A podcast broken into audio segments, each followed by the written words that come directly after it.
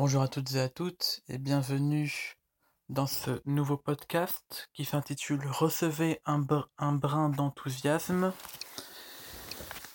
Aujourd'hui on va parler de l'enthousiasme. Alors, qu'est-ce qu'être enthousiaste aujourd'hui? Rien ne se fait sans un peu d'enthousiasme, disait Voltaire. Il était généreux et ne mettait pas la barre trop haut. Juste un peu d'enthousiasme est utile pour faire quelque chose. Mais revenons aux origines grecques. Enthousiasme signifie émotion. Émotion d'entrailles, agitation intérieure. Est-ce que ce mot sert à exprimer les secousses qu'on éprouve dans les nerfs, la dilatation et le resserrement des intestins, les violentes contractions du cœur, l'esprit de feu qui monte des entrailles au cerveau quand on est vivement affecté De nos jours, l'enthousiasme anime chaque, chaque être d'une vive émotion. Lorsqu'elle est incontrôlable, elle devient délire. Mais quel que soit son devenir, l'enthousiasme transmet des sensations et du bien-être à qui veut l'entendre. Il se traduit par un sourire ou une démarche assurée et une grande bouffée de positive attitude. Quels sont les secrets pour produire cet emballement interne revigorant? Premièrement, l'amour. Il emballe le cœur et tout est possible comme par magie. Ensuite, la joie, le catalyseur de l'envie qui donne les ailes nécessaires pour progresser. Après, la relaxation. Il favorise la connaissance de soi et une certaine frénésie intérieure.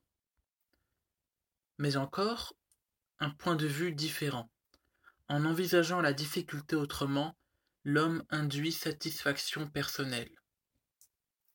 Ensuite, la politesse. Et ça, c'est le dernier point. Il invite l'usager à prendre conscience de l'autre et ouvre les portes de la communication. Veuillez seulement être sincère dans votre attitude, à éviter les, flatteries et à avoir des compliments sincères.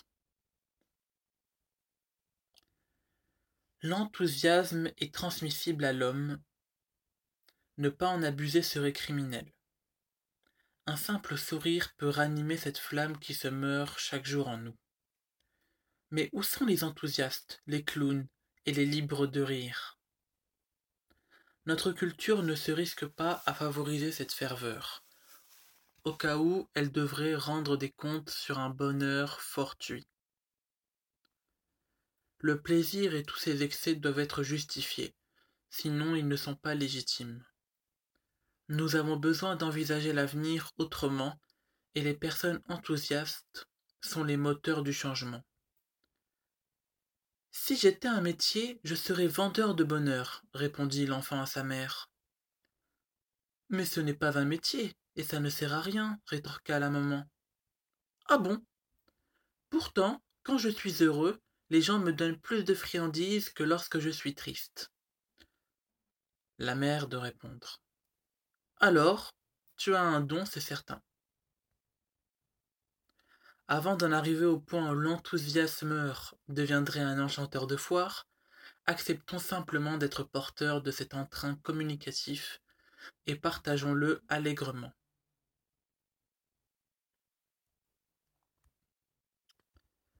Acceptez de recevoir des trucs et astuces au quotidien pour trouver un équilibre de vie.